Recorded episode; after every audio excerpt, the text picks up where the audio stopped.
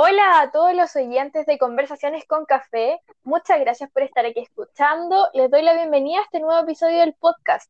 Hoy día vamos a partir comentando que ha sido eh, una semana, ya han sido unas semanas complejas, tanto en lo personal como quizá en lo colectivo, porque ahora sí, al menos en la región donde yo vivo, la región del Biobío, se declaró cuarentena total. Así es, y nos vemos cada vez más restringidos de salir a tomar un poquito de aire, claramente tomando todas las precauciones del caso, ¿no? Bueno, en fin, luego de esta acotación que me ha tenido bastante em, ansiosa y angustiada, la verdad, quiero comentarles que hoy será un episodio especial, ya que contaremos con la participación de dos invitadas muy particulares. Ellas son Adela y Valentina, con quienes estaremos conversando acerca de algunos temitas que quedaron ahí abiertos al diálogo en el episodio eh, anterior. Les doy la bienvenida a este maravilloso proyecto.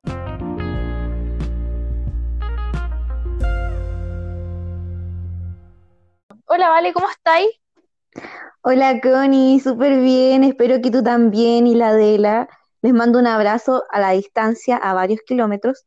Bueno, me presento, mi nombre es Valentina, eh, soy de la octava región del Biobío también, así que igual que tú, Connie, estoy encerradísima aquí en mi casita. Y em, bueno, yo vivo particularmente en un pueblo llamado Nacimiento y acá estamos. Muchas gracias por la posibilidad de poder participar de tu podcast. La verdad escuché lo anterior y me encantó, así que feliz de poder participar. Muchas gracias por la invitación. Qué rico, qué rico que estés aquí participando y apañando como siempre, po. Hola Adela, ¿cómo estás tú? Hola, ¿cómo estás, Connie? Bien, bien, aquí estamos. Qué bueno, ya. Eh, me presento, mi nombre es Adela y soy de la región de Ñuble. específicamente soy de Yungay, de un pueblito, la verdad es que no sé si lo conocen, pero es muy lindo. Deberían venir a visitarlo porque tiene lugares maravillosos. Y queda cerca de la cordillera. Los dejo todos oh. invitados y muchas gracias por la invitación, por, por este espacio de reflexión y conversación. Cariño ah, a todos, espero que estén bien.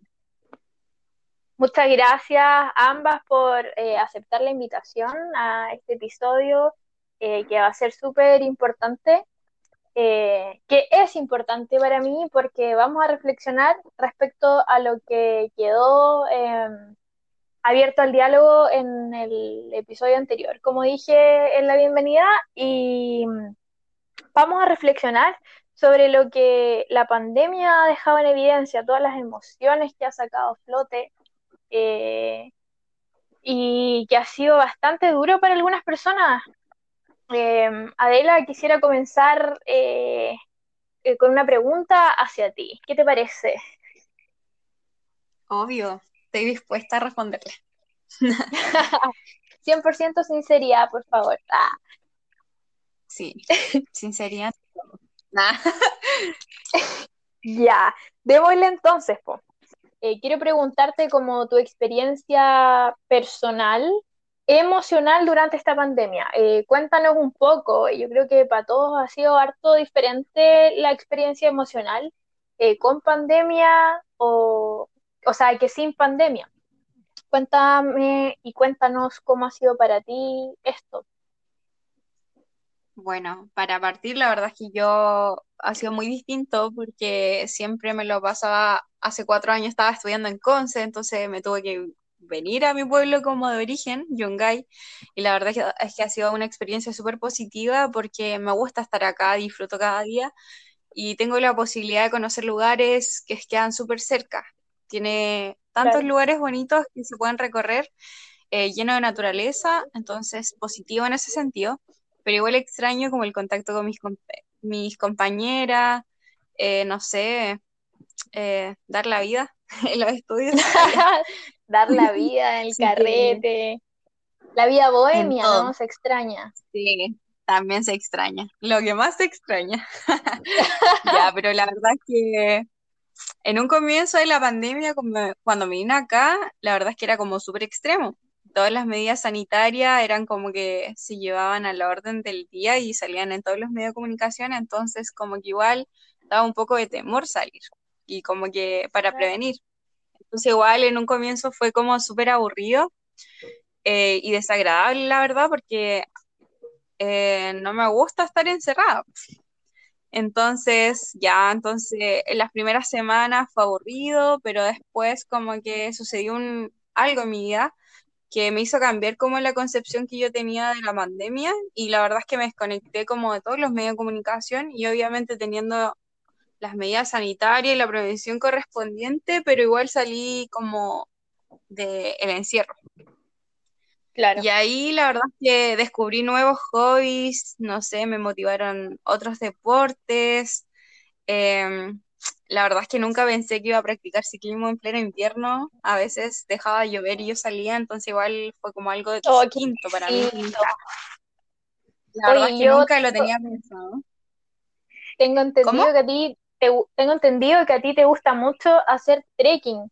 Eh, no sé, por Sí, ir eh, a- al cerro, no sé cómo será allá en tu pueblo, eh, pero estar en contacto con la naturaleza. Entonces, me imagino que igual debe haber sido como el, el primer periodo de- del encierro difícil igual para ti, porque siempre estás en contacto con la naturaleza todo el tiempo. Y es algo que me imagino que te nutre también emocionalmente y mentalmente, po. Sí, la verdad es que sí, por eso digo que fue, eh, por una parte fue positivo volver a mi pueblo, porque si hubiese estado en Conce hubiese sido totalmente distinto. Creo Sí. que no hubiese sobrellevado así como de la mejor forma el encierro y estar acá me ayudó a caleta. E incluso con el fallecimiento de un ser querido, la verdad es que igual sentí, no sé si sentí que iba a tener como los recursos para sobrellevarlo de la mejor forma y la verdad es que estar acá, hacer deporte, conocer nuevas personas, etcétera, como que me ayuda bastante y pasé como de la tristeza a convertirlo, no sé, pues en felicidad y alegría, ¿cachai? Buscar una motivación en eso y complementarlo igual con los estudios, pues, ¿cachai? Ay, qué lindo, Adela. sí, la verdad es que ha sido como un proceso de reconstrucción y de cuestionarme muchas las cosas. La verdad que ahí, como tú decías en algún momento, igual uno como que, no sé, como que agradeces a la vida de que te pasen ciertas cosas como para aprender de ellas. Así Así que en es. eso estoy, en un proceso, la verdad, y, y siento que ha sido como súper intenso. He pasado como de emociones que nunca pensé sentirlas a, a nuevas cosas, que la verdad es que tampoco nuevas pensé ni emociones también, quizás. Nuevas emociones Sí, también, la que porque como dices tú, tra- has transformado, has logrado transformar cosas que en un principio quizás sentías súper negativas y que de una manera u otra eh, lograste transformar en algo súper bueno y, y que te motivó a hacer otras cosas. Sí, la verdad es que sí, por eso te digo que ha sido súper intenso y he pasado como por distintas emociones, la verdad es que yo creo que no podría Ajá. explicarlas todas, pero pasé, no sé, pues desde el aburrimiento, desde la tristeza, eh, hasta, no sé, la motivación y la alegría, ¿cachai? Entonces creo que ha sido un proceso y estar acá en mi pueblo me ayuda bastante. Qué rico, qué rico que que, que hayas recibido eh, de esa manera eh, tus propios procesos, porque es algo súper importante, aceptar tus procesos y vivirlos de la mejor manera. Y qué mejor que transformar las cosas que quizás son negativas para nosotros en algún momento de la vida en algo que puede ser eh, algo súper positivo y beneficioso a corto o a largo plazo. Así que me alegro sí, mucho, me alegro mucho eh, que hayas pasado por todos esos procesos y que sigas, sigas viviéndolo, ¿no? Porque es, es algo que me imagino no deja de ocurrir. Y seguimos en obvio, pandemia, por lo es un tanto, constante, es un sí, constante. Es un constante. Sí, la verdad es que sí. Pero por eso te digo, no sé, estar acá me ha ayudado mucho y tener como a mi alrededor personas que igual me acompañan y conocer nuevas personas que tienen quizás tus mismos intereses o tienen como puntos de vista distintos a ti, te lo enseñan, y como que a veces siento admiración por gente que te enseña, entonces igual es bacán sentir como esa energía y esa conexión por ciertas cosas. Qué rico. Las energías Entonces, totalmente se sienten, se sienten y es algo sí, real. sí. Imagínate Te andar en bici y full, no sé, en una bajada bacán. Eso Bajo es la como otro nivel. lluvia, es como, como que la lluvia te limpia, ¿no? Y ¿Han tenido esa sensación como de estar bajo la lluvia y como que sentís que te limpia emocionalmente? Es cuático. Sí, Sí, la es muy cierto. No sé, la verdad es que he conocido gente como que dice, no sé, tengo preferencia por el verano, el invierno, ¿cachai? El calor o el frío. Y la verdad es que creo que todas las estaciones te entregan algo, ¿cachai? Sí, Una de sensación y yo creo que hay que sacarle provecho a cada, a cada parte de eso, pues, ¿cachai? Entonces, no sé, siento que ha sido súper provechoso e invito a todas las personas a buscar nuevas cosas que le hagan sentir plena, ¿cachai? Creo que es una constante y que si te deja de sentir así, no sé, busca otra cosa. Es interesante poner en práctica todos los días porque a veces uno igual te frustra ciertas cosas, ¿cachai? Por supuesto, y en esta pandemia mucha frustración eh, por nuestros proyectos, que todos decíamos quizás en el verano, oh, el 2020, este es mi año, como todos los años, ¿cierto? Proponiéndonos metas en, ahí en Año Nuevo, eh, y de repente llega esta pandemia y nos arrebata un poco eso, entonces obviamente eh, trabajar la inesperado. frustración, no, era algo súper inesperado, entonces trabajar la frustración haciendo cosas que nos motiven dentro de lo que podemos hacer, de- dentro del contexto, es algo súper positivo y me alegra que lo estés viviendo así. Y en tu caso, Vale, ¿cómo ha sido tu experiencia emocional pandémica? Eh, ¿qué ha cambiado? ¿Qué ha sido lo que te ha causado más impacto a nivel emocional en relación a todo lo que está ocurriendo en nuestras vidas hasta el día de hoy? Desde que esto comenzó, desde marzo 15 puede haber sido, marzo 15 que esto comenzó. Sí, a ver, en marzo, abril, mayo, junio, julio, agosto, septiembre, ya llevamos siete meses, aunque uno no lo crea, siete meses en cuarentena, cada uno en su casa. La verdad es que yo creo que fue algo que no lo vi venir, no lo esperé, y cuando eh, desde la universidad, por todo esto que estaba ocurriendo de casos, nos enviaron a cada uno para sus casas, por así decirlo, eh, yo decía, no, si van a ser estos 15 días y volvemos, como con mucha esperanza. Eh, y como yo arriendo en Concepción y me tuve que venir para acá, y me traje algunas muy pocas cosas, la verdad, y, mm, nunca pensé que esto iba, se iba a extender tanto, ya llevamos siete meses y la verdad es que es muy impactante, yo no creí que iba a ser de tan enver- envergadura. Y me lo tomaba muy a la ligera. Sin embargo, después cuando veía la televisión y todo, me pasó que eh, comencé a entender lo que estaba pasando, la gravedad del asunto y todo, y, creo que ahí fue eh, ca- calando en, uno mucha angustia, que es normal porque uno no lo esperaba, eh, además que los planes de uno todo se ve más bien destruido porque ya no, ¿qué va a pasar con esto? Hay mucha angustia, eh, Mucha qué va a incertidumbre pasar, incertidumbre, claro, eh, de qué va a ocurrir y todo. eh, y la verdad también, al igual que Adela, decidí desconectarme de, de lo que era televisión, porque eran, era tan ver cifras, número de fallecidos y todo, que en realidad como que aumenta más, sí, aumenta más eso y, y como que genera algo muy, la. Claro, eh, algo social, así como que todos empiezan con eso, no, viste, aumentamos tanto los casos y todo, y si bien son datos que uno de- hay que saber en, en el colectivo, pero también generan cierta angustia de lo que pudiese ocurrir. Y Eh, y la genera un verdad es pánico que, colectivo.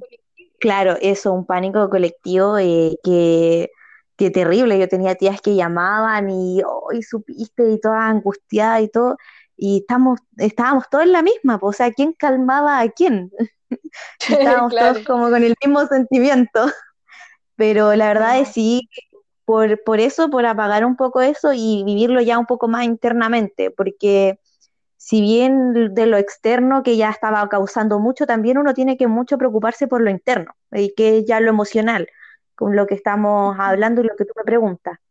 Y la verdad es que fue también mucho aprendizaje y como reencontrarme conmigo misma, porque si bien, eh, bueno, los que me conocen también, uno siempre tiende a estructurarse, a planificarse, a organizarse y todo, y como que todo se destruye. Y, y como que tiene que comenzar, claro, quizá uno no puede planificar tan a largo plazo, todo, y, me- y te obliga como a conectarte en el presente y en lo que ocurre en, en el hoy, en el En el ahora. día a día. Claro, Claro, totalmente. porque, mañana no sabemos, pero hoy estamos viviendo esto y hoy hay que vivir esto, ¿cachai? Eh, porque uno nunca sabe, la verdad es que es de repente primera necesidad ir al supermercado y tenéis que ir y quién sabe quién es asintomático, o sea, es como que está en todos lados, pero, pero hay que estar como agradecido de, de lo que uno tiene acá y poder compartir con la familia y igual vive en un pueblo, entonces como que igual es como eh, externo lo que ocurre en el Gran Concepción, eh, por ejemplo, pero, pero acá es como que uno está conectado como con otra cosa, como que vivir una pandemia en un pueblo es como distinto. Me imagino, y por eso también les pregunto a ustedes cómo eh, su experiencia personal, porque acá en Concepción, bueno, al menos para mí ha sido súper diferente, me imagino, a vivirlo en un pueblo chico. Yo igual antes vivía en un pueblo chico y he sabido que es súper diferente la, vivir la pandemia ahí que acá en una ciudad tan grande con tantos contagiados. Cuéntame, Claro. cuéntame un poco que, las cosas positivas, las cosas negativas. Me contabas las cosas negativas que, por ejemplo, al principio de la pandemia estaba ahí como muy eh, llena de estímulos negativos por la tele, ¿cierto? Que te, hablaban todo el rato de cifra, había pánico, había miedo, y que es algo que todavía eh, eh, probablemente sientes y todos sentimos como el miedo de contagiarnos, de, ay, ¿quién será? Esta persona puede tener coronavirus. Entonces, como que al final andáis ahí como, si tenéis que salir, andáis con miedo, o también si salís, sentís como un poco quizás de, de no sé, como que estáis diciendo algo malo por salir, por no cuidarte, miedo que te juzguen, si subís una historia, ponte tú, y saliste con alguien, te juntaste con alguien, a que te juzguen todo eso pasa. Y, y, a ti internamente, ¿qué te ha pasado con eso, por ejemplo? Eh, la verdad ha sido un proceso como muy de introspección propio, eh, de vivirlo muy en lo interno y como eh, genera mucha nostalgia al estar acá, extrañar, como decía Adela y comentaban, em, las cosas que uno hubiese estado haciendo. Por ejemplo, ahora mismo estaríamos quizás juntas estudiando respecto a algún certamen o alguna cosa así, pero y como que se extrañan ese tipo de cosas, pero la verdad mm, hace como atesorar eso que uno de repente lo vive tan cotidianamente como, ah, juntarnos, salir, tomar algo, etcétera, y hoy en día ya como que eso uno no lo puede vivir, pero, pero como que hace, qué importante era eso, o, o que eh, como uno lo veía como tan a la ligera, eh, eh, hoy en día ya es algo como que de lo que uno se ve como un poco alejado, pero también Totalmente. hace fortalecer lazos, porque a pesar de que estamos a distancia, comunicarse con una amiga, cómo estás, cómo has estado, qué tal tu familia, poder eh, no cortar los lazos, o sea, como seguir ahí y fortalecerlos aún más, porque a pesar de que hay kilómetros de distancia, eh, la amistad siempre va a estar, la preocupación, eh, y todo. Entonces yo creo que ha ido fortaleciendo mucho ese tipo de cosas. Yo creo que en ese sentido ha puesto a prueba muchas cosas que mm, en realidad cuando es algo verdadero, sincero, honesto y hay muchos sentimientos positivos, como que esto ha ido mostrando qué es lo que uno valora, lo que uno atesora, todo ese tipo de cosas. Sí, eso es verdad, coincido totalmente. Como que siento que a veces uno da por sentado que hay personas que están y uno nunca da las gracias. Por ejemplo, a los amigos, de pronto, como dices tú, una salida a carretear o juntarse en, en un departamento, tomarse una cervecita o un té, conversar, lo que sea. eh, no se valoraba tanto antes como quizás ahora lo valoraríamos, porque puta que se echa de menos, po, ¿no? ¿Qué Sí, completamente, completamente. Veo los recuerdos de Instagram hace un año y la verdad es que no niego la nostalgia que me da, pero tengo la fe No la te lo voy a negar. sí, no te lo voy a negar. por mi parte, la verdad es que yo siempre como que he disfrutado el día a día, como que en ese sentido no cambiado como mi fil- filosofía de vida y como ustedes dicen ya te suenan esos momentos, pero yo siempre lo he hecho, quizás como que no suelo expresarlo siempre, pero yo siempre lo he hecho, ¿cachai? Entonces, aún así sigo valorando los nuevos vínculos que estoy haciendo, los vínculos y los recuerdos que tenía con ustedes y con todos nuestros compañeros y conocidos de Concepción. Obviamente esos lazos se fortalecen y crecen desde la distancia, pero aún así como que atesoré cada momento y es como volver a repetirlo, pero están a- como dentro de mí, ¿cachai? Son parte de mí. Y en ese sentido como que claro. creo que tenemos como distintas concepciones de vida, pero mm, no sé, para mí ha sido como un proceso súper difícil y obviamente he atesorado momentos porque este año he vivido experiencias que nunca antes viví, como perder a un ser querido que me quería tanto, la verdad. Entonces igual ha sido como un proceso súper distinto y aún así sigo valorando más el día a día de disfrutar los vínculos, de decir te quiero, no sé, decir que te extrañas con alguien, ¿cachai?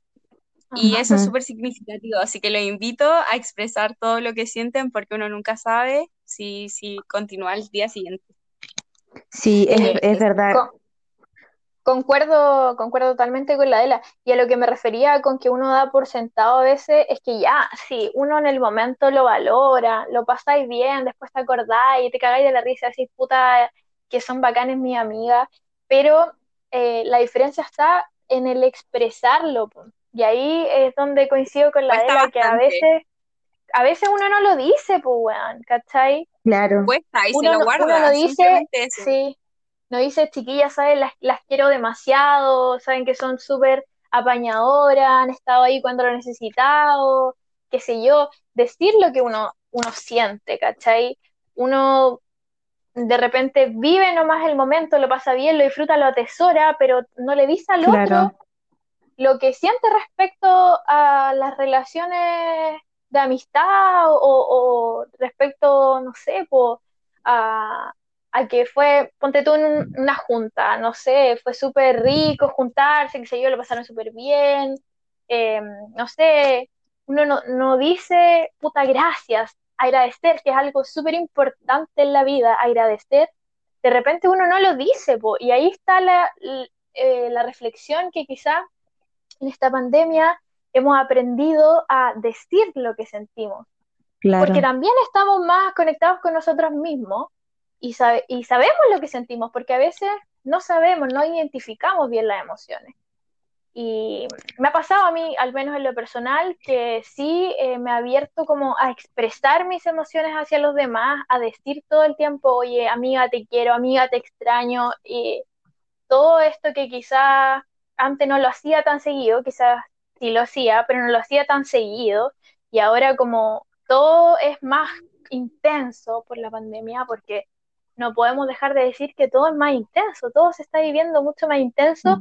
al, al no tener certeza de qué es lo que va a pasar mañana, hoy día. En realidad nunca teníamos la certeza, pero siempre pensamos que va a haber un mañana, ¿cachai? Y ahora cuando te ponen algo de este nivel como una pandemia mundial, ¿cachai? Como que en realidad te pegáis la cachai y decís, quizás no hay un mañana. Y, es la única oportunidad que tenemos de decirle a los demás lo que sentimos, ¿cachai? Sí, a propósito, en ese sentido coincido con. Me recordé. Oye, a propósito me recordé lo que pasó como al comienzo de la pandemia. La verdad es que como que tú te metías a redes sociales y todo eran como totalmente productivos con cosas eh, positivas, mensajes positivos, etcétera. Eh, o sea, transmitir eso creo que es súper ventajoso para ciertas personas que uno le puede subir el ánimo a través de la distancia, etcétera, pero creo que igual es importante rescatar como la, la energía o los sentimientos o los pensamientos negativos y transformarlos, o sea, desde, no sé, pedir ayuda si es necesario.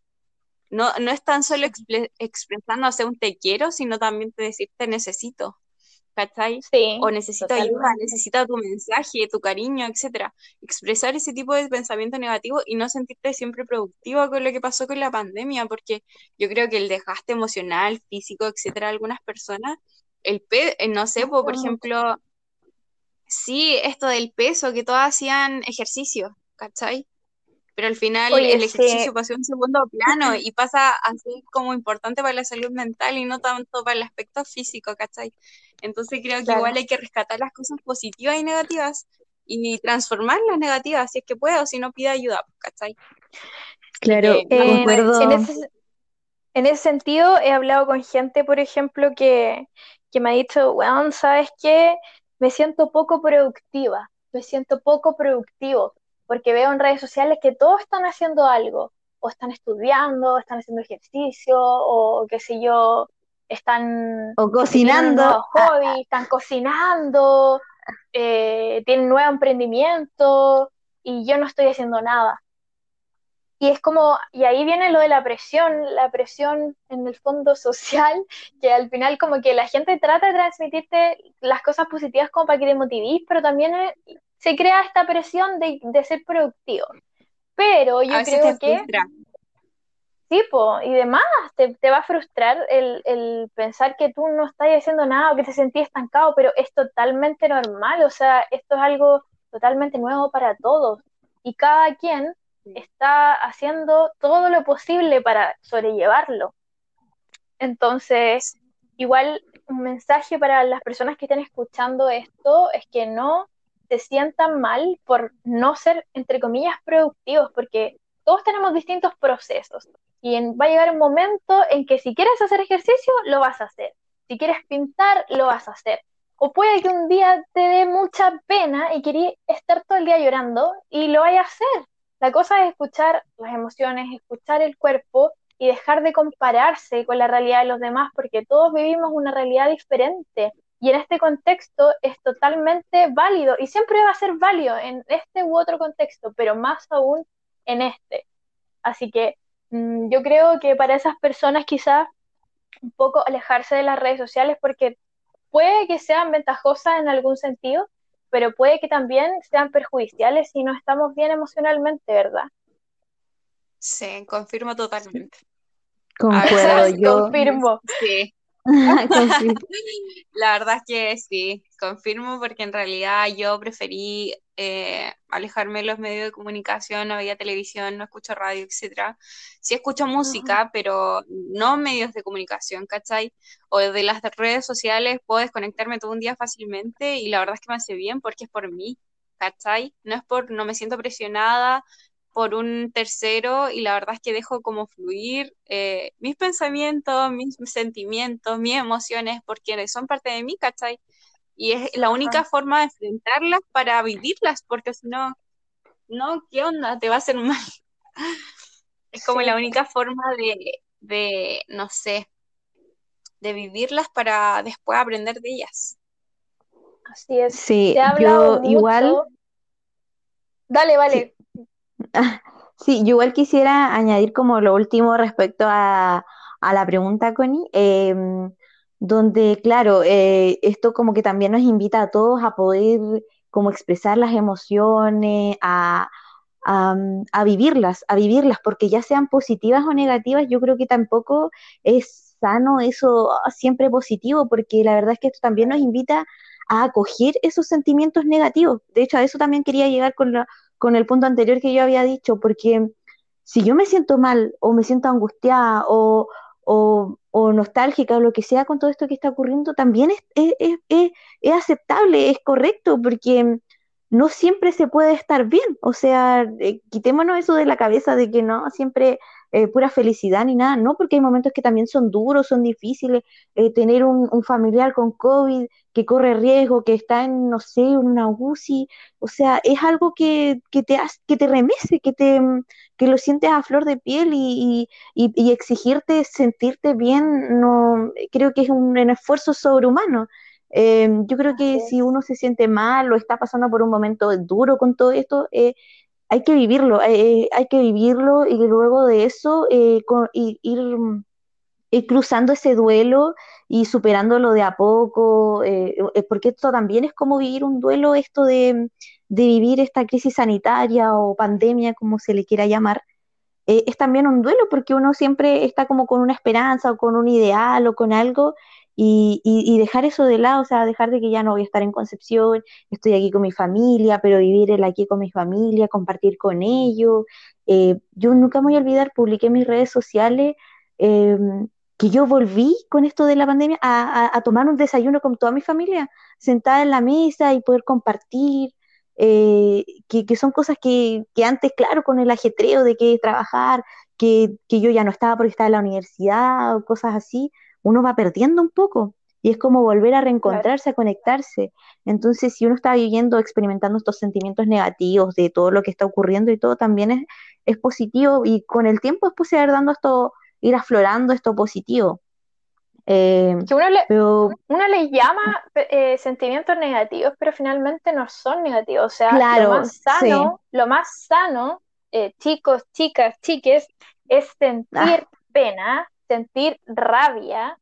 E- Es, lo más sano que puede haber porque de esa manera liberamos nuestra energía. O sea, si no lo sentimos, se puede transformar en algo somático, se puede transformar en algo que se va acumulando en nuestra mente y, y puede desencadenar en algo realmente malo.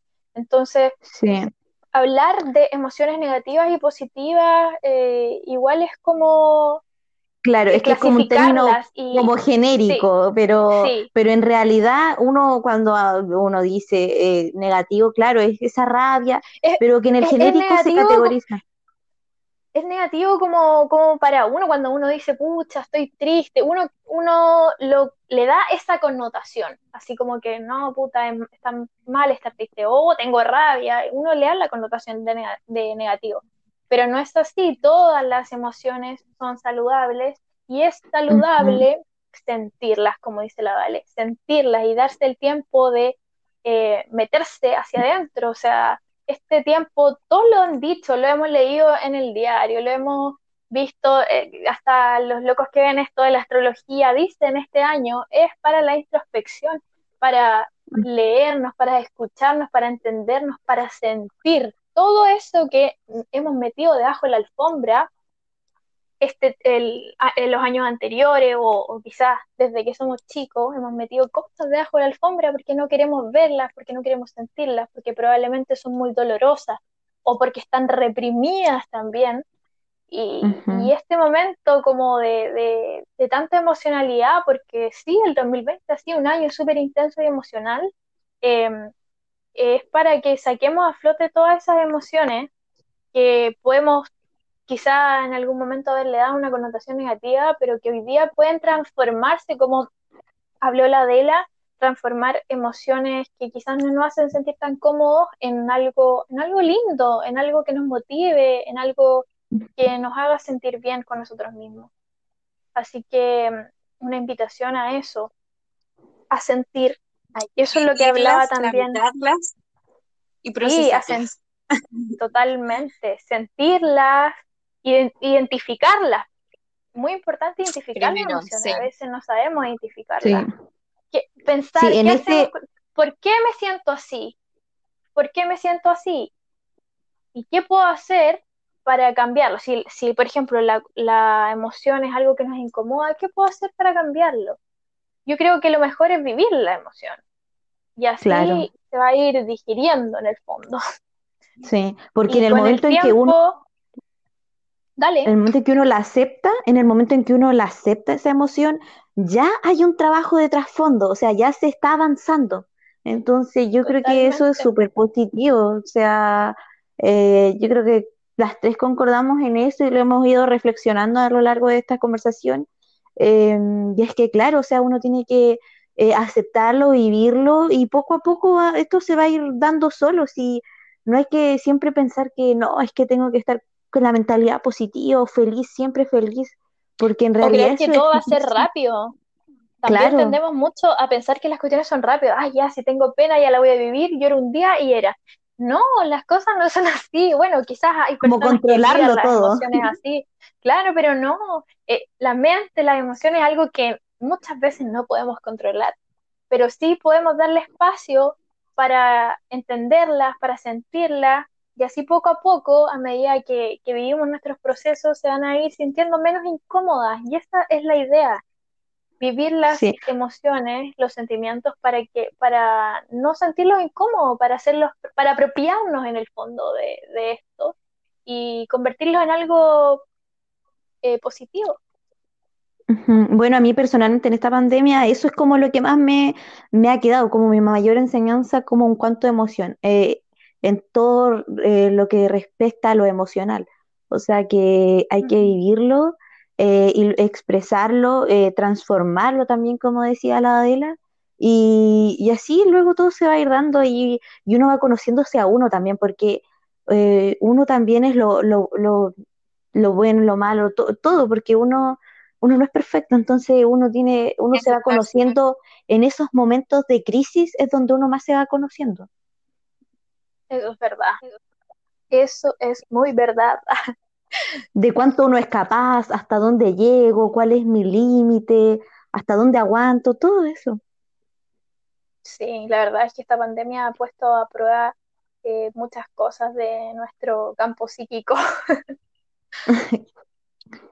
Sí, de hecho yo encuentro súper positivo, encuentro súper positivo eso porque siento que eh, la salud mental fue algo muy, como que era algo de solo los locos o como que solo los locos iban al psicólogo, al psiquiatra, como muy estigmatizado.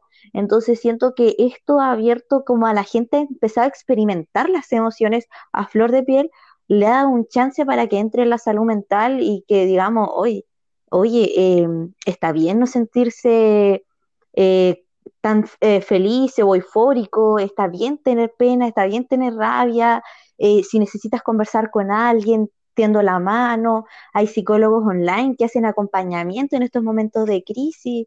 Entonces, Eso me ha llamado mucho la atención, ¿ah? se, se ha hablado mucho más de salud mental este año que años anteriores, que es un tema súper importante y que siempre debe estar ahí. O sea, la salud mental es lo, lo más importante, igual que la salud del cuerpo. Claro. Y este año he visto muchas campañas en redes sociales respecto a la salud mental. Em, eh, vi una noticia que acá en Concepción se iba a hacer como un centro de salud mental también. Eh, ya se, se abrió ya. Sí, ya se, abrió, ya está ubicado en O'Higgins, si no me equivoco. Dato.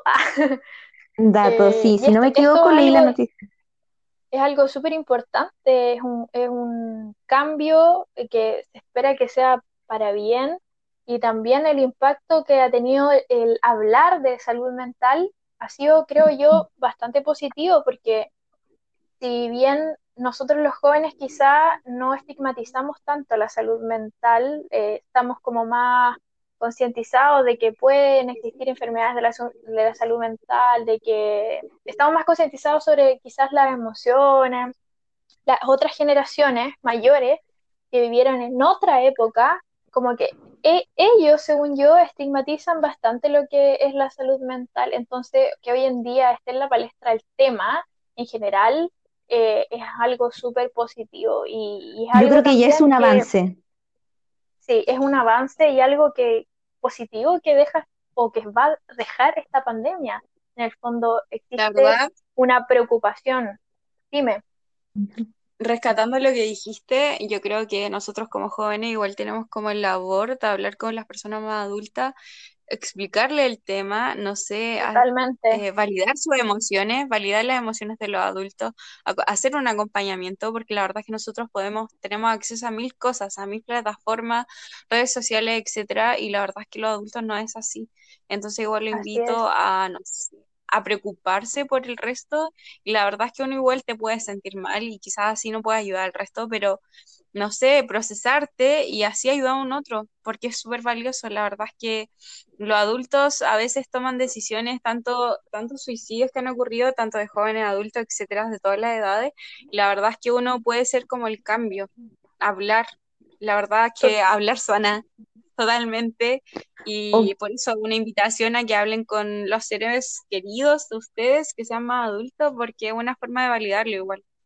Quizás no, no, no, tanto em, como hablar, pero yo creo que escuchar, que yo creo que es algo que por mucho tiempo eh, como que algo muy dejado de lado, pero aprender a escuchar al otro, eh, acompañarlo, eh, yo creo que es como muy importante, sobre todo Mm, la las personas de la tercera edad que tienen mucho que también eh, enseñarle, eh, poder acompañarlo, pero escuchándolo yo creo que es algo muy positivo porque de repente quizás no es tanto como que las personas quieran hablar, sino que simplemente, o sea, como que mm, quieren que un otro los escuche, que esté ahí, que esté atento. Eh, yo creo que eso es como algo súper importante. La verdad es que me refiero a hablar en el sentido de preguntar, preocuparte, ¿cachai? porque los abuelitos a veces no, no te hablan sus cosas, porque creen que no te, no sé, sentir rabia no te valida, sentir pena, no, no tienes por qué sentir pena, ¿cachai? Y ellos muchas veces sienten eso, como que nadie les enseñó que puedes sentir eso. Distinto a nosotros, que nosotros sí lo validamos, ¿cachai? Y los procesamos, etcétera, como hablamos en un comienzo. Pero a ese, a ese adulto mayor nadie le enseñó eso. Entonces, a veces, muchas veces, como que lo naturalizan, de hecho, lo invisibilizan. Y no es así, ¿cachai? Preguntar, hablar, a eso me refiero, como a cuestionar ciertas cosas no solamente los adultos mayores, igual, por ejemplo, o sea, estoy totalmente de acuerdo con lo, con lo, que están diciendo, los adultos mayores están muy dejados de lado hoy en día y totalmente siento que hay que validar las emociones de ellos y también de todos, de nuestros papás, de nuestros tíos, de nuestra familia en general, como decía Adela, de los niños. y a los niños también, pero quiero hacer eh, énfasis en, en, los, en nuestros papás, por ejemplo, que vivieron en otra generación, que claro, como dice Adela, eh, no se les validaba sus emociones, no se les validaba ni siquiera su opinión, o sea, ellos no podían ni siquiera hablar, no eran escuchados, por lo tanto crecieron creyendo que sus emociones no eran válidas y, que quizás sus opiniones nadie las quiere escuchar. Entonces, eh, desde, este, desde, ese, eh, desde ese aspecto, digamos, yo creo que lo que dice Adela es cierto, hay que hacer un acompañamiento, hay que escuchar, de repente preguntar, quizás como en la mesa, hablar sobre tus propias emociones puede hacer que los demás también digan, oye, ¿sabes qué? A mí me pasa lo mismo, aunque sea tu mamá, tu papá, tu abuelo, tu tío, tu hermano, qué sé yo, eh, eh, hablar de, tema, de emociones puede abrir el tema hacia los demás y, y ahí uno ve si puede acompañar en, el relato, en lo que está sintiendo el otro. Y para eso estamos, digamos, para acompañarnos. Podemos escucharlo. en, en mi caso, por ejemplo, hay cosas que yo no tenía idea de, no sé, de la vida de mi mamá, qué sé yo, y que han surgido conversaciones respecto a, a, su vida de cuando era niña, qué sé yo, su adolescencia, y ha sido súper grato porque de repente me doy cuenta que quizás ella nunca lo ha contado a nadie, ¿cachai? Y quizás no son cosas cuáticas, pero es algo como emocional. Y de repente uno dice, pucha, qué lata, porque yo, por ejemplo, tengo a, mi amiga, a mi mejor amiga, y se lo puedo contar. Y ella nunca le cuenta nada a nadie. Entonces, sí, es bueno escuchar, escuchar a, tu familia, a, con, con quien estés ahí, escuchar, porque hace sentir a los demás bien. Si podemos ayudar en ese sentido, hay que hacerlo totalmente, aunque a veces uno no tenga la energía para hacerlo porque quizás estamos todos afectados, pero pucha, una mano agarra la otra, ¿no? Sí, yo quería complementar un poco lo que decía la Adela del preguntar, que también sea mucho que a uno le pregunta, oh, ¿cómo estás? Bien, sí, todo bien, pero realmente uno de repente cuando dice, no estoy bien, está realmente bien, entonces como abrir las emociones, eh, como a decir, ¿Realmente, te, ¿realmente te importa si estoy bien? sí, ¿no? Es real, pero de verdad que uno de repente, no sé, está medio preocupado por algo y dice, oye, ¿cómo estás? No, estoy bien. Y realmente no, ¿sabéis qué? Estoy un poco preocupada, me pasó algo, pero de verdad que es muy monótono, como que, oye, ¿cómo estáis bien? Así como muy automático, muy monótono. Sí, y realmente, o sea, es como preguntarse. las personas no saben qué decirte cuando le respondes que estás mal, porque están tan acostumbrados a esa respuesta. Claro, sí, es como, pero creo que es un cambio, yo creo que es un cambio que uno tiene que empezar a hacer. incluso resulta incómodo si alguien te responde mal, porque la verdad es que no sabes qué responder, pero no debería por qué ser así estamos hablando de emoción, entonces algo que debiese como fluir, o sea, y es lo que decía la Connie en el podcast anterior, que yo lo, lo destaqué, lo encontré súper importante, y es que en realidad estamos tan desconectados con las emociones de nosotros mismos que, claro, empatizar con el otro y reconocer las emociones del otro no es difícil, porque si no nos podemos conocer nosotros mismos, o sea, aún más complicado va a ser entender al otro. Así es, si no nos podemos contener a nosotros con una emoción, es muy difícil contener al otro eh, que, está sintiendo algo que ni siquiera nosotros entendemos. Sí, es muy, muy cierto. Eh, Concuerdo totalmente. ¿Qué más quería agregar? Bueno, respecto a eso que, que, yo hablé en el podcast anterior, hablaba de lo difícil que se había vuelto expresar las emociones hacia los demás, el decir te quiero, el decir eh, gracias y aprender a reconocerlas, que es lo que estamos hablando ahora. Eh, quería hablar eh, también de, del, miedo que causa el pensar en que el, el, otro puede rechazar lo que yo le estoy diciendo. Por ejemplo, si yo digo, oye, te quiero, el otro puede sentirse como incómodo. Quería eh, hablar un poco de eso, que lo hablé en el podcast anterior, como que existe, siento yo, un miedo a expresar las emociones cuático, más que nada en la juventud. Eh, ¿Qué opinan de eso? ¿Quieres que te diga lo que realmente opino? Ah. Sí, quiero que lo digan todos. Mm. Sí. Mira, yo creo eh, honestamente como una cosa que siempre le he dado mucha vuelta y como que día a día siento que la voy entendiendo más, más aún con el estallido social. Eh, y sorry que meta un poco aquí un poco de política, pero siento que todos en cierta forma igual somos seres políticos eh, y la verdad es que honestamente yo creo que uno no está acostumbrado a expresar las emociones ni nada, ni a alzar la voz, ni a decir lo que realmente piensa ni opina, porque luego de la dictadura, de esa represión colectiva que hubo a, todo nivel en el país, siento que eso, como que cuartó mucho a, a los papás, a, a los hijos que crecieron, hijos que después son nuestros papás, y que es algo que se va pasando generación tras generación. Entonces siento que, claro, uno como lo tiene tan aprendido a, que no puede quizá levantar la voz o decir, ¿sabes qué? Yo no estoy de acuerdo o, yo me siento así, todo, que uno tenía que tragárselo, o sea, estaban todos en un contexto de dictadura, o sea, tú no podías decir, eh, o había mucha rabia, pero ¿cómo expresáis esa rabia? O sea, eh, tu vecino eh, lo secuestraron, no sabéis dónde se lo llevaron, dónde quedó, había mucha no rabia. No podéis decir nada, no podéis decir nada porque te pueden matar. Porque te pueden, claro, si tú opinas lo contrario a lo que decía ese régimen, o sea, está ahí cocinado, o sea, no podías decir lo que pensáis, lo que opinabas, lo que sentíais, nada. Entonces, yo encuentro que mm, ahí un poco va haciendo sentido todo esto que va pasando.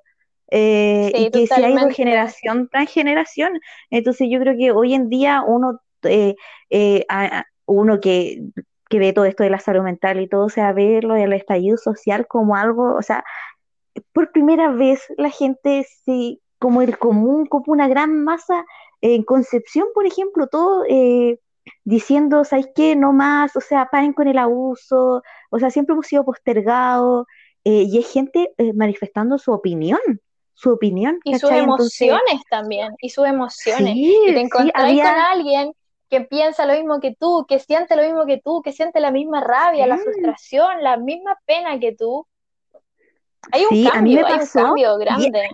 completamente, a mí me pasó estar ahí marchando, correr, correr porque los carabineros estaban en caballo, o sea, imagínate uno correr chiquitita, bajita, porque yo soy demasiado baja, eh, imagínate correr a esos medios caballos, y nunca me voy a olvidar que mujeres de edad ya eh, nos abrían las puertas de como de su casa, así como del patio, para que nos escondiéramos, para que no nos tomaran los carabineros, y ellas, ellas diciendo, o sea, eh, qué felicidad que los jóvenes salgan a, manifestar, a expresar todo lo que nosotros hemos tenido callado por tanto tiempo, porque es algo como que lo adquirieron. Entonces, como que ellos se sienten muy tocados con esto. Desde, la psicología es un trauma generacional, en el fondo. Claro. Es un trauma que, que quizás no se, ha, no se ha podido vivir o, o ¿cómo se llama? Eh, tramitar, tramitar ese trauma. O sea, eh, transformarlo. desde el psicoanálisis, como que reelaborar, ahí está, reelaborar, el trauma, ¿cierto?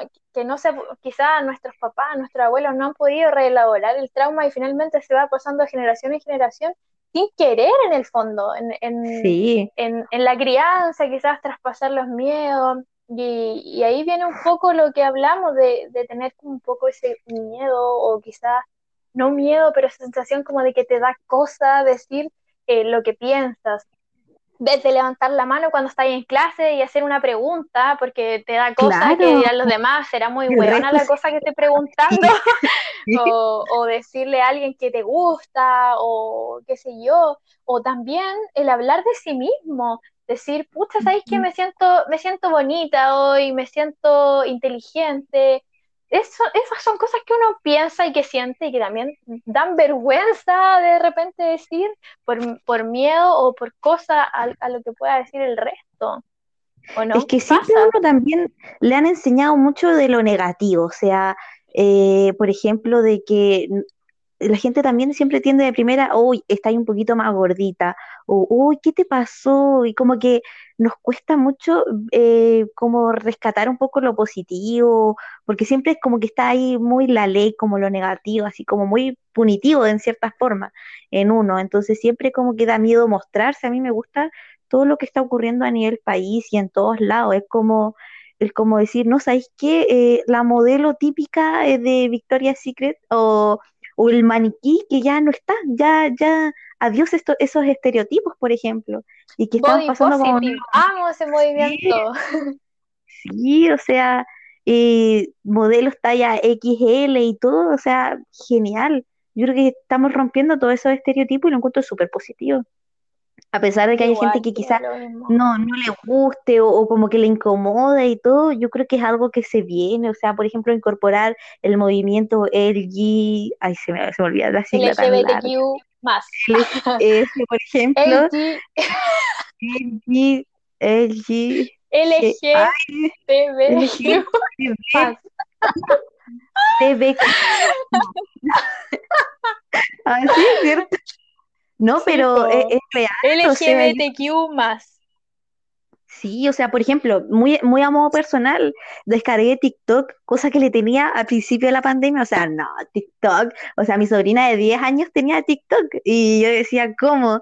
Eh, y lo descargué y ¿sabes qué me llamó mucho la atención? Eh, y lo encontré así, pero súper positivo, el ver mucho eh, TikTok de personas trans o, o gay y, y como un, un clima tan, tan bueno, tan positivo, por Siendo, ejemplo. siendo ellos mismos.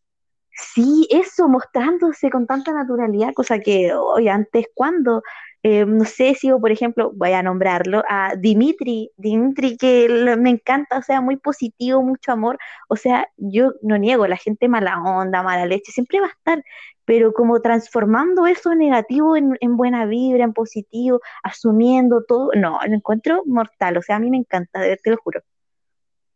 Sí, yo igual siento que ser uno mismo, eh, sea como seas, es lo más maravilloso que podéis ser. O sea, eres tú, acéptate, quiérete, sé tú mismo con todos y en todos los ámbitos de tu vida. Sé tú mismo. No hay nada más satisfactorio que ser uno mismo.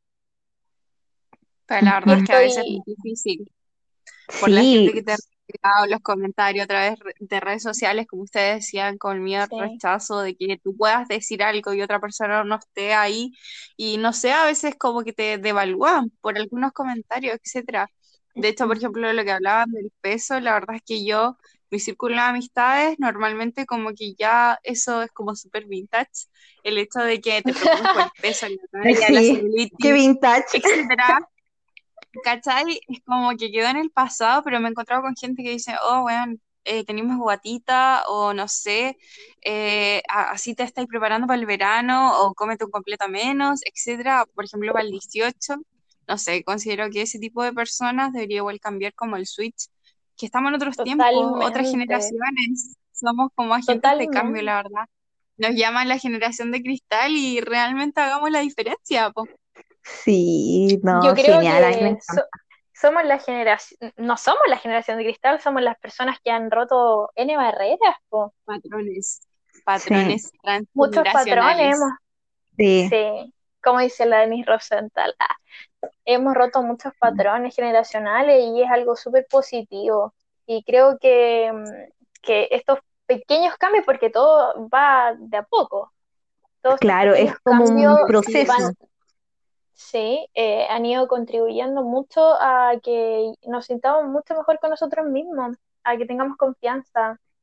Y eso es muy positivo. Sí. La verdad es que igual los cambios de alimentación, de ser vegano, vegetariano, oye, dejar de sí, consumir ciertas también. carnes, medio Oye, y temazo, que el boom, el boom en esta cuarentena, la verdad. sí, temazo que El, quizás podríamos meter ahí en otro, en otro episodio, ¿ah?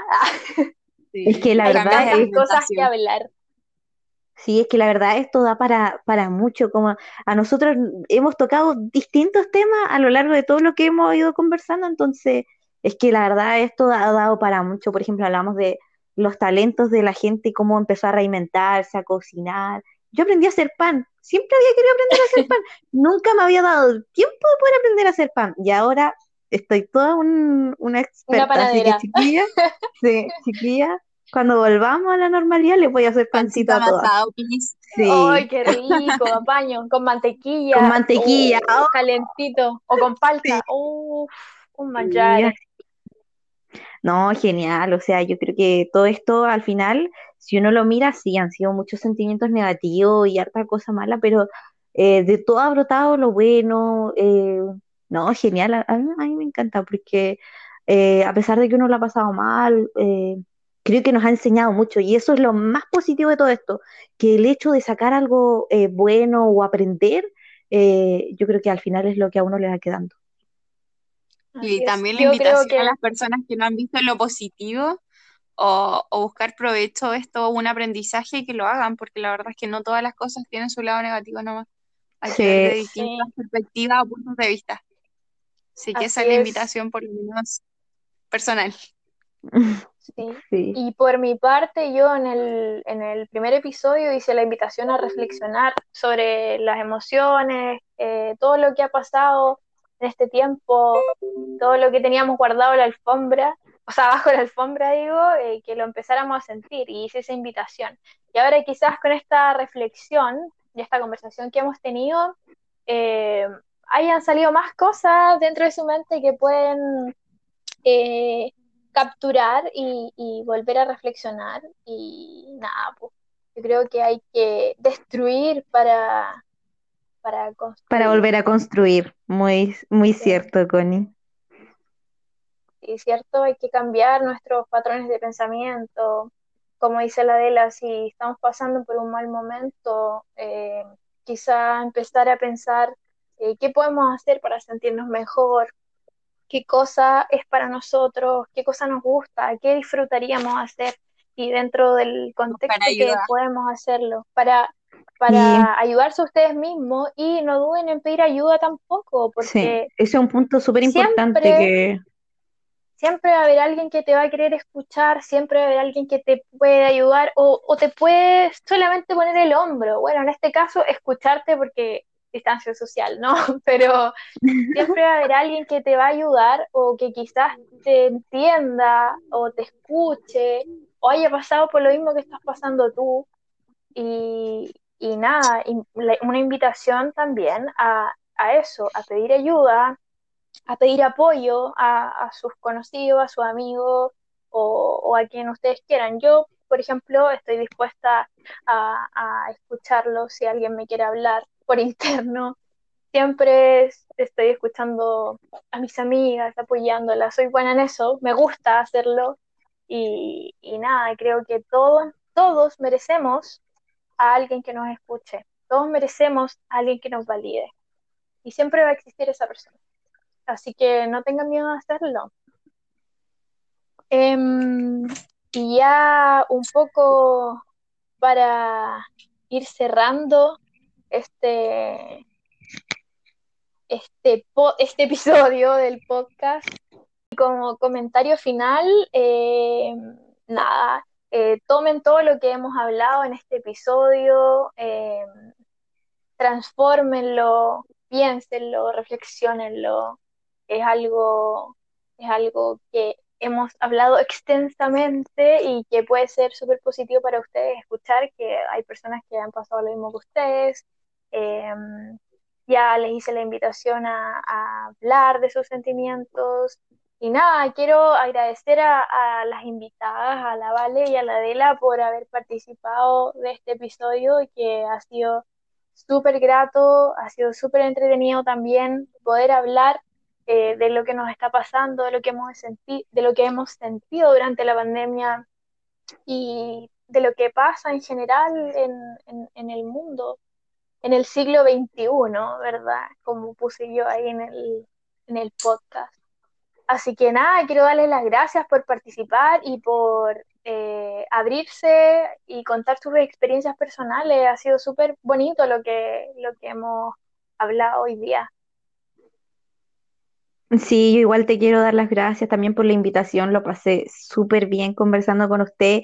La verdad llegamos a reflexiones que nunca creímos, como que empezamos desde una pregunta y todo se fue dando muy naturalmente, así que no, genial, de verdad que fue un grato momento y invitar a más gente si quiere participar del podcast de la Connie también que lo haga, o sea, es una experiencia de verdad que muy bueno y uno se puede nutrir mucho. También invitar a la gente a seguir escuchando los próximos capítulos que vaya haciendo la Connie que lo hace con mucho cariño, con mucho empeño, con mucho amor, así que no, genial, me encanta.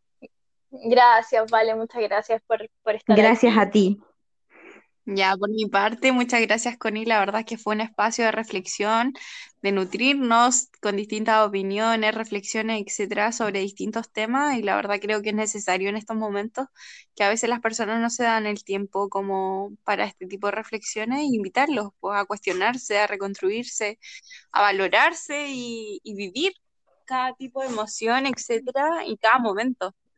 Creo que cada cosa se puede transformar, así que los invito a los próximos episodios y la verdad es que fue muy inesperado este encuentro, pero la verdad es que lo disfruté bastante.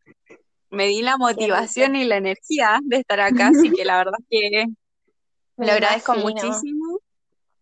Y eso, lo invito a cuestionarse muchas cosas y participar de esto porque es muy lindo. Y la dedicación de la CRI, ¿para qué decir? Ah. Así que... soy linda. Muchas gracias por participar, de verdad. Esto ha sido súper provechoso, ha sido súper lindo y nada, quiero, de verdad que les mando un abrazo tremendo eh, hasta el lugar donde están, porque estamos bastante lejos eh, físicamente, pero de corazón estamos bastante unidas. Así que Muchas gracias por haber participado. Le mando un abrazo y un beso enorme y espero que nos podamos volver a, volver a encontrar, digo, en este espacio de reflexión, porque ese, esto es un espacio para reflexionar, para conversar y para hacer. Así que eso, pues. Las dejo invitadas para participar en otro episodio donde podamos conversar de cualquier otro tema eh, y eso. Muchas gracias y las quiero mucho. Chao. Chao. Buenas energías para todos. Cuídense. Chao. Cariños. Chao, chao. Que estén bien. Y así damos por finalizado el episodio número 2 de Conversaciones con Café que denominé lo que metimos bajo la alfombra. Espero les haya gustado, así que muchos saludos a todos los oyentes, un abrazo lleno de amor y luz para ustedes. Nos vemos en el próximo episodio.